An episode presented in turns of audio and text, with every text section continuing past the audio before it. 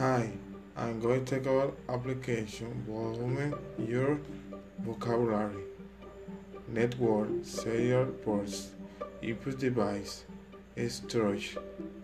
Also, some and read mesh check, iris face, parallel ports, mirror, add point device, storage, add drive, count, logic, Cell, Clary, Easify, Kayor, Primary, as